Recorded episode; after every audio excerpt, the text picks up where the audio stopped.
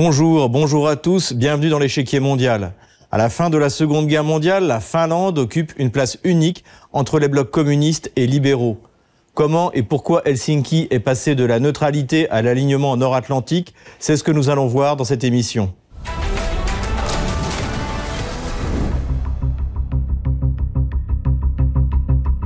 Dans la nuit du mercredi au jeudi 30 novembre 2023, le dernier poste frontière entre la Finlande et la Russie a été fermé à l'initiative d'Helsinki. Cet acte est le point culminant de la politique de confrontation vis-à-vis de Moscou initiée par la Finlande depuis plusieurs années. Possession suédoise jusqu'au 19e siècle où elle est rattachée à l'Empire russe, la Finlande a fini par obtenir son indépendance en 1917 dans le contexte de la Révolution russe. Pendant la guerre froide, Helsinki maintient un statut de neutralité qui lui permet notamment d'accueillir les fameux accords éponymes en 1975 qui serviront de cadre à la dissolution progressive du bloc communiste. À la chute de ce dernier, la Finlande choisit une orientation clairement pro-occidentale. D'abord en s'intégrant progressivement à l'Union européenne et à la zone euro entre 1995 et 2002, puis en finalisant son adhésion à l'OTAN en 2023. Elle multiplie de la sorte par deux la frontière commune de l'OTAN avec la Russie. La Finlande a ainsi parachevé sa politique hostile menée contre Moscou au long de la dernière décennie.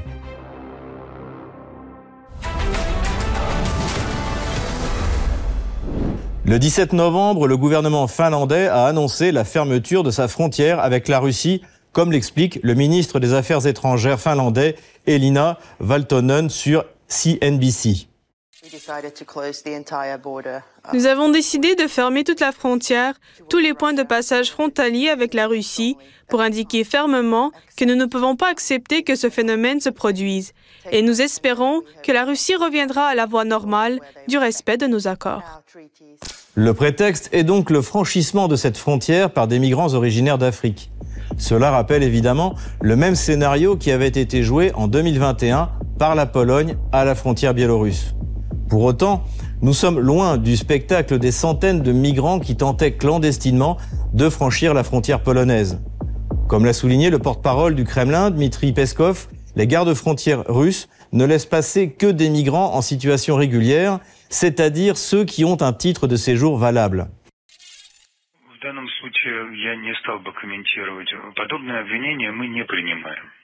Dans un tel cas, je ne ferai pas de commentaires. Nous n'acceptons pas les accusations pareilles, nous ne les acceptons pas. Bien entendu, les gens qui en ont le droit légitime se servent des points de passage frontaliers et dans ce sens-là, nos gardes frontières respectent toutes les instructions qui leur ont été données.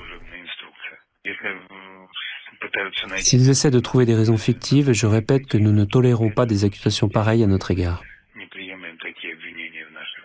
Fermer les points de passage officiels n'empêchera donc pas ceux qui le souhaitent de franchir clandestinement la frontière. Les décisions cohérentes consisteraient à la limite à construire un mur infranchissable entre la Russie et la Finlande et surtout de savoir comment et où ces migrants légaux, dont la Finlande ne veut pas, ont obtenu leur titre de séjour dans l'Union européenne. Helsinki a fini par revenir sur sa décision le 14 décembre 2023. La Finlande rouvrira certains points de passage avec la Russie. Le Premier ministre finlandais Petteri Orpo a annoncé mardi que, bien que la plupart des points de passage frontaliers restent fermés, les points de passage frontaliers de Valima et Nirala seront rouverts à partir de jeudi. Le nouveau gouvernement finlandais, arrivé aux affaires en juin 2023, a un programme rigoureux de lutte contre l'immigration. Il semble cependant que le but de cette manœuvre consiste avant tout à couper le lien traditionnellement bon que la Finlande entretenait avec la Russie. Cette mesure a d'ailleurs reçu le soutien d'Ursula von der Leyen, la présidente de la Commission européenne. J'ai parlé au Premier ministre Petteri Orpo qui m'a informé de la situation à la frontière avec la Russie. L'instrumentalisation des migrants par la Russie est honteuse. Je soutiens pleinement les mesures prises par la Finlande et je remercie les gardes-frontières finlandais de protéger nos frontières européennes. Se couper de la Russie n'est pas dans l'intérêt de la Finlande qui traverse une crise économique grave, liée en partie d'ailleurs à la politique de sanctions contre son riche voisin. Refusant de payer en roubles, Helsinki a abandonné l'importation de gaz russe par gazoduc en mai 2023. Depuis le mois de juillet de la même année, la Finlande reçoit du gaz russe liquéfié désormais. L'entreprise énergétique finlandaise Gazum reprend ses achats de GNL auprès de la société russe Cryogaz. La compagnie énergétique finlandaise Gazum a repris ses achats de gaz naturel liquéfié auprès de l'usine Cryogaz Vysotsk, contrôlée par la société russe Novatek, a déclaré Gazum, tandis que les données de suivi des navires de Refinitiv ont été publiées mardi. Depuis 1945, la Finlande avait su trouver sa place dans le concert des nations européennes comme un pays neutre et non aligné. La relation bilatérale avec la Russie était bénéfique dans les deux sens. Mais il s'est avéré que l'entrée dans l'Union européenne était en fait, comme toujours, l'antichambre de l'adhésion à l'OTAN. Ainsi, le 4 avril 2023, la Finlande est devenue le 31e membre de l'OTAN, à la grande satisfaction de Washington. Le 13 juillet 2023, le président Joe Biden s'est rendu à Helsinki où il a souligné l'importance de cette adhésion. En tant que partenaire responsable et démocratie engagée, la Finlande et la Suède contribueront considérablement à la puissance, à la sécurité et à l'unanimité de l'OTAN. Et une OTAN plus forte rend le monde entier plus fort. Monsieur le Président, en tant qu'allié, nous voulons que le peuple finlandais sache que les États-Unis restent engagés envers la Finlande et envers l'OTAN, que ces engagements sont solides comme le roc et que nous défendrons chaque centimètre du territoire de l'OTAN. Et cela comprend évidemment la Finlande. Ensuite, la semaine dernière, nous avons réaffirmé notre soutien sans faille au courageux peuple ukrainien qui défend son pays contre les attaques brutales et inhumaines de la Russie. De son côté, le président finlandais, Sauli Niinisto, a répété son soutien à la politique de Washington contre la Russie. Nous avons également discuté de notre voisin et je crois que nous partageons le même point de vue. Nous avons également évoqué la guerre en Ukraine nous comprenons la nécessité de continuer à soutenir l'Ukraine qui se défend non seulement elle-même, mais aussi toutes les valeurs que nous défendons dans le monde occidental. L'hostilité des élites finlandaises contre la Russie dépasse les clivages politiques. Initié par le Premier ministre du Parti social-démocrate, classé à gauche, Sanna Marin, cette politique de confrontation est poursuivie par le nouveau parti de droite, le parti de la coalition nationale, arrivé aux affaires en juin 2023. Le nouveau ministre des Affaires étrangères, Elina Valtonen, reprend la position de principe de Washington et Bruxelles. La Russie viole ouvertement non seulement la charte de l'ONU, mais aussi les principes fondamentaux et les obligations de l'ordre de sécurité européen. Pourtant, la Russie n'avait pas jusque-là émis de reproches ou de prétentions contre la Finlande. Pas de différends territoriaux et pas de minorités russes persécutées, comme c'est le cas en Ukraine ou dans les pays baltes. La population finlandaise, quant à elle, ne nourrit pas une hostilité systémique contre les Russes, comme celle que l'on peut trouver en Pologne, par exemple. Un char russe qui avait été livré à la vindicte publique en novembre 2023 à Helsinki fut recouvert de fleurs, ce dont se réjouit l'ambassade de Russie sur place. Les habitants de la capitale finlandaise, indignés par cette action cynique, apportent des fleurs et des bougies au char pour honorer la mémoire des soldats russes morts. Nous soulignons que nous considérons cet acte sacrilège comme une incitation à la haine envers la Russie et que l'inaction et la connivence des autorités finlandaises dans la mise en œuvre de cet acte conduisent à une nouvelle dégradation des relations entre nos deux pays.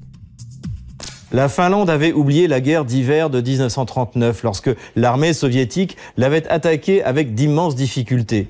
La Russie avait de son côté pardonné aux Finlandais d'avoir participé au siège de Leningrad, provoquant la mort d'un million de civils, dont un des frères de Vladimir Poutine.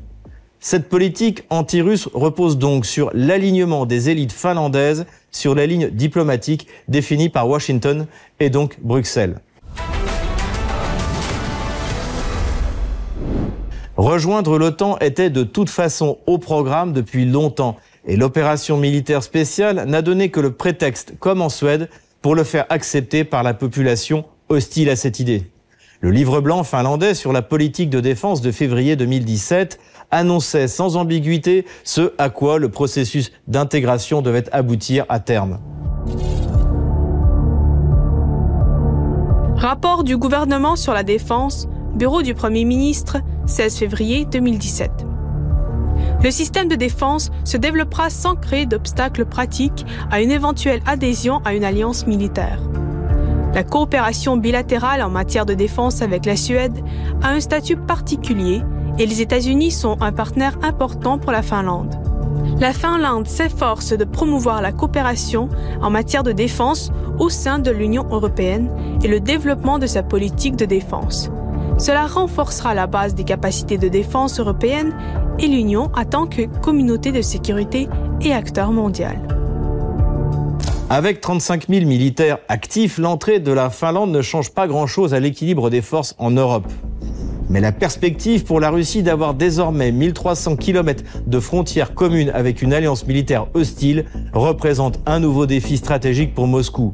Ainsi, l'OTAN double sa frontière commune avec la Russie avec la perspective de voir des troupes nord-américaines s'y installer et implanter ses systèmes de missiles antimissiles et ses radars dirigés vers le territoire russe.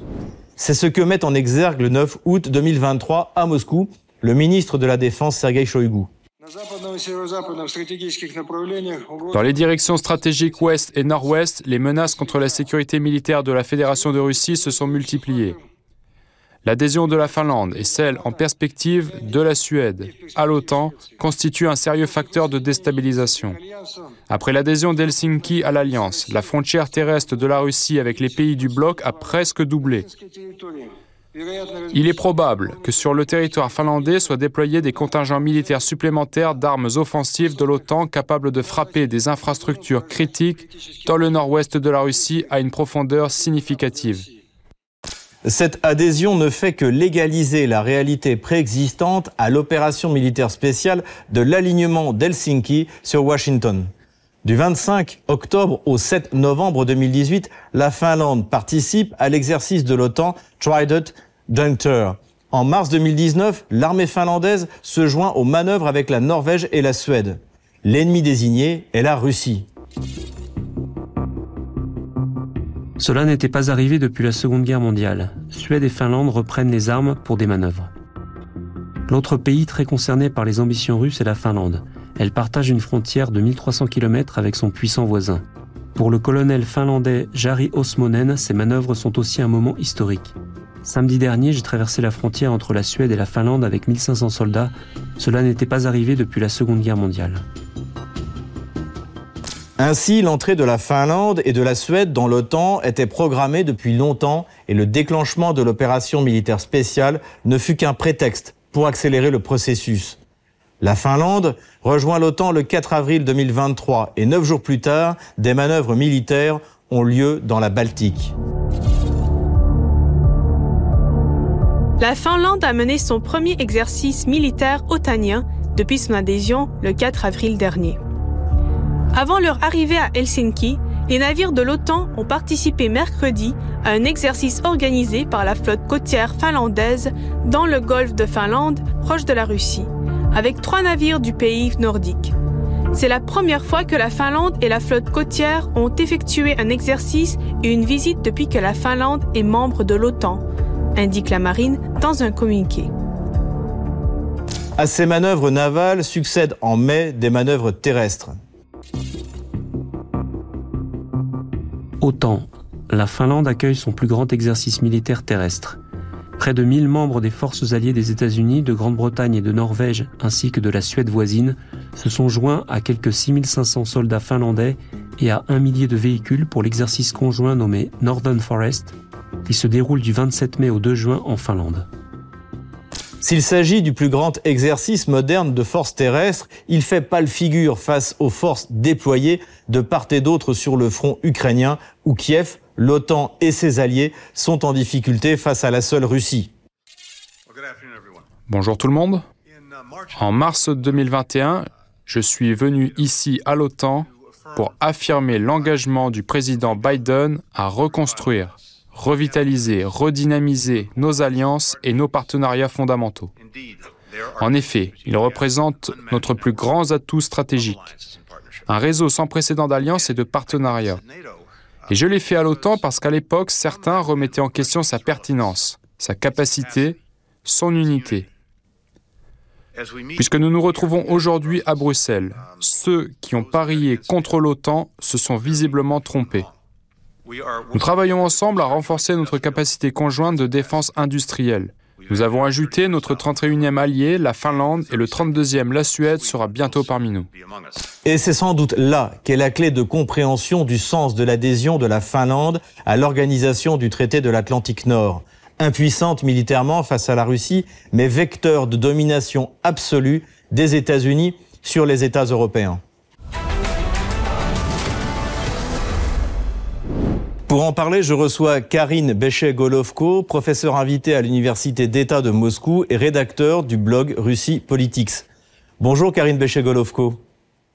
Bonjour, merci pour votre invitation. Bienvenue sur euh, RT en français. Euh, vous avez publié récemment un article sur la, la, la crise frontalière entre la, la, Finlande et la Russie, mais je voudrais commencer par des questions plus générales. Et la première, eh bien, c'est comment vous définiriez la relation entre la Russie et la Finlande dans le temps historique?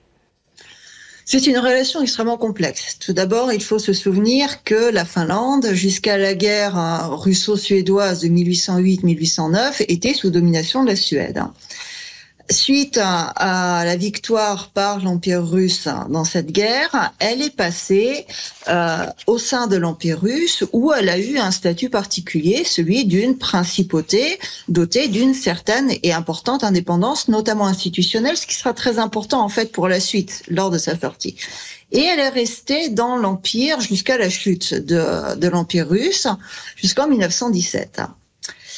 À partir de là, nous entrons dans une période de confrontation avec euh, la Russie dans sa forme Union soviétique jusqu'à la fin de la Seconde Guerre mondiale. Car en fait, dès 1915 déjà, la Finlande, avec la faiblesse accrue de l'Empire, envoie des volontaires, comme on connaît bien d'ailleurs actuellement, euh, pour soutenir l'Allemagne contre les pays européens lors de la Première Guerre mondiale. Lors de la Seconde Guerre mondiale, euh, il y a eu ce conflit euh, qui a commencé juste avant en 39-40 et entre la Finlande et l'URSS et euh, pendant toute la Seconde Guerre mondiale, la Finlande en fait a soutenu euh, l'Allemagne nazie. Donc en fait, ce sont des relations extrêmement complexes. Tout d'abord parce que la Finlande n'est pas un État qui a des traditions depuis des siècles d'autonomie, d'indépendance. C'est un État qui a quasiment en fait jusqu'à la Seconde Guerre mondiale toujours été sauf sous la période féodale, toujours sous une domination. Et ça, ça explique aussi la facilité peut-être avec laquelle finalement aujourd'hui elle est tombée sous domination de l'OTAN.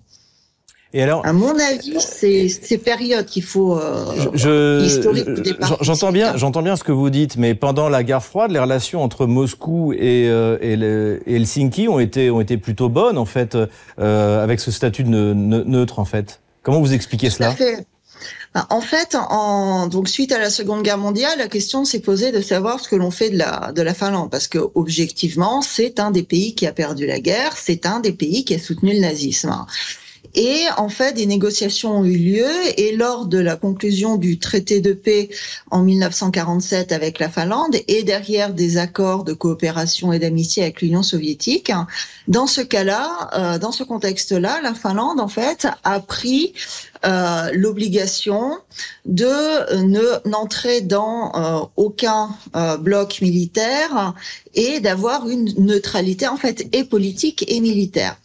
Et cette politique lui a permis effectivement de maintenir un statu quo. Et la période pendant laquelle cette politique s'est développée est extrêmement significative parce qu'elle a été portée par le président finlandais euh, Uro Kekkonen.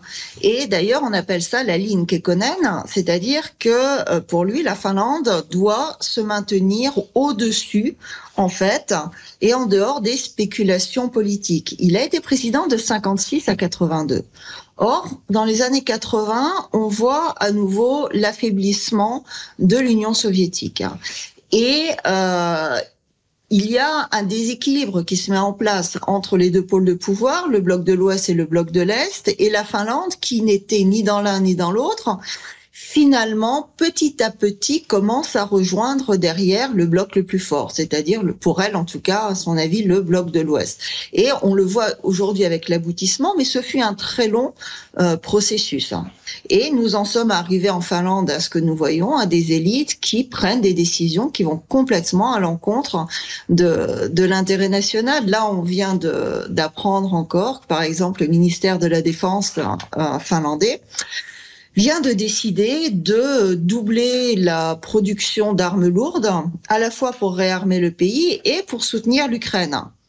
Et ce qui est amusant, c'est que c'est prévu, en fait, pour le temps que les institutions se mettent en place, euh, pour 2026, 2027. Donc, ils ont quand même une vision à très long terme de ce conflit en Ukraine. C'est pas une guerre situationnelle. C'est vraiment un conflit civilisationnel. C'est un conflit euh, qui va déterminer l'ordonnancement géopolitique derrière. Donc la Finlande joue, est un pion de, de ce jeu et l'erreur à ne pas faire, à mon avis, ce serait de la considérer comme un acteur, pas plus que la France, pas plus que l'Allemagne. Ce sont des pions qui avancent dans un jeu qui les dépasse et qui sont instrumentalisés. Actuellement, on voit qu'effectivement, les pays européens sont complètement instrumentalisés euh, afin de défendre, protéger et faire avancer euh, l'atlantisme et même jusqu'à effectivement aller à l'encontre de leurs euh, intérêts nationaux. Alors précisément, vous parlez des décisions contre-productives euh, prises par le par Helsinki. Euh, je reviens à l'article que vous avez publié il y a euh, trois semaines sur la, la, crise frontalière entre la, la Russie et, et, la Finlande. Est-ce que vous pouvez nous, nous expliquer ce qui se passe exactement? Alors, il se passe quelque chose d'assez surprenant qui semblerait absolument irrationnel. Donc, vous avez la Finlande qui, à peu près en 2020, si je ne me trompe, comptait en, moyenne sur son territoire un peu plus de 440 000 étrangers. Euh, elle accuse la Russie de l'envahir et de mettre en danger sa sécurité nationale depuis euh, septembre, hein, depuis la rentrée, en laissant passer, soi-disant, une masse euh, d'immigrés venant de pays tiers. Le problème est que globalement sur un demi euh, demi année, il y a eu environ maximum 700 personnes. Donc d'un côté vous avez presque 450 000 personnes qui sont présentes, de l'autre côté en six mois vous avez à peine 700 personnes. Donc déjà il est évident que l'argument de d'immigration massive ne tient absolument pas. Il n'y a aucune sécurité nationale qui puisse être mise en cause. Mais sur la base de cet argument, la, la Finlande, en deux étapes, a fermé ses postes frontières avec la Russie. Or, comme nous l'avons dit, le problème, c'est que la Finlande, quand même, a une histoire commune avec la Russie très importante, que euh, y a des familles des deux côtés de la frontière. Et aussi, ce qui n'est pas négligeable, c'est que la Finlande étant un pays frontalier de, l'Union européenne, un, un, certain nombre de Finlandais viennent faire leurs courses en Russie, surtout en ce qui concerne l'alcool, les cigarettes et certains produits particuliers, puisqu'ils sont beaucoup moins chers. Donc, euh, quand la Finlande a fermé les frontières, ça a provoqué, on va dire, un étonnement général quand même. Pourquoi a-t-elle fait ça? A priori, on peut dire que ça n'entre absolument pas du tout dans son intérêt national. Certains estiment que ça rentre dans euh, une, ligne émotionnelle, il faut faire quelque chose, puisqu'on est dans l'OTAN, il faut montrer à quel point on est contre la Russie, fermer les frontières, c'est une, une très bonne chose. Entre parenthèses, euh, les plus gros postes frontières vont être ouverts à partir du 15 décembre, donc ça n'a pas tenu longtemps il y a de fortes chances que euh, cela réponde à une logique tout aussi fanatique euh, venant de, l'axe Atlantis qui voudrait petit à petit fermer la Russie à ses frontières. On a vu euh, l'Estonie qui aussi, parlant d'une immigration massive pour une dizaine de personnes, si je ne me trompe pas, avait commencé à vouloir fermer ses frontières aussi avec la Russie. Donc, il y a cette volonté de remettre un, rideau de fer pour plusieurs raisons. Tout d'abord, lorsque l'Union européenne prend les sanctions, et notamment en ce qui concerne la circulation automobile, la plupart des véhicules qui arrivent ensuite en Europe passent par la Finlande, beaucoup. Donc, euh, ça serait pour eux, en tout cas, un moyen de euh, d'assurer l'effectivité des sanctions qui, pour l'instant, ont une efficacité très très relative, comme le reconnaît d'ailleurs l'Union européenne. Et c'est pour ça d'ailleurs qu'il euh, qu'il prévoit désormais juste des peines, euh, des sanctions pénales allant jusqu'à 5 ans de prison pour les personnes qui aident à contourner les sanctions européennes contre la Russie. Ce qui veut dire qu'objectivement, ça marche pas. En tout cas, que les gens n'obéissent pas. Donc, premier aspect, forcé en fait, des facteurs on ferme, vous pouvez pas passer. Euh, le deuxième aspect me semble être plus idéologique. C'est que ce monde global ne pourra pas être global dans le sens géographique du terme. Et on voit qu'il y a de plus en plus de pays qui soit sont neutres soit soutiennent la Russie ouvertement. Donc la globalisation en tant que telle ne peut pas exister si l'on considère la planète et tous les pays dans leur ensemble. Ce monde global ne peut être global, entre guillemets, qu'à l'intérieur de ses frontières. Et d'une certaine manière, il est en train de se limiter en niant l'existence de, ce qui de ce qui existe en dehors de lui. Nous, nous sommes là, les autres n'existent pas parce que nous avons une frontière et que nous les voyons plus. Et quand ils se montent, en ce cas-là, ben, nous sommes obligés, entre guillemets, de faire la guerre avec eux, en tout cas de les provoquer. Il y a donc cette espèce de logique assez destructrice, mais qui montre aussi l'épuisement euh, politique euh, de ce système atlantiste. Parce qu'à partir du moment où il est obligé de faire démonstration de force, de punir, de menacer, ça veut dire qu'il n'est pas accepté. Eh bien, ce sera le mot de la fin. Merci euh, Karine Béché-Golovko. Merci à vous. Je rappelle que vous êtes professeur invité à l'Université d'État de Moscou et rédacteur du blog Russie Politics. Comme d'habitude, on termine notre émission avec vos questions que vous nous posez sur les réseaux sociaux, Telegram ou Odyssée avec le hashtag échiquier mondial RT en français. Une question nous a été envoyée par Jacques.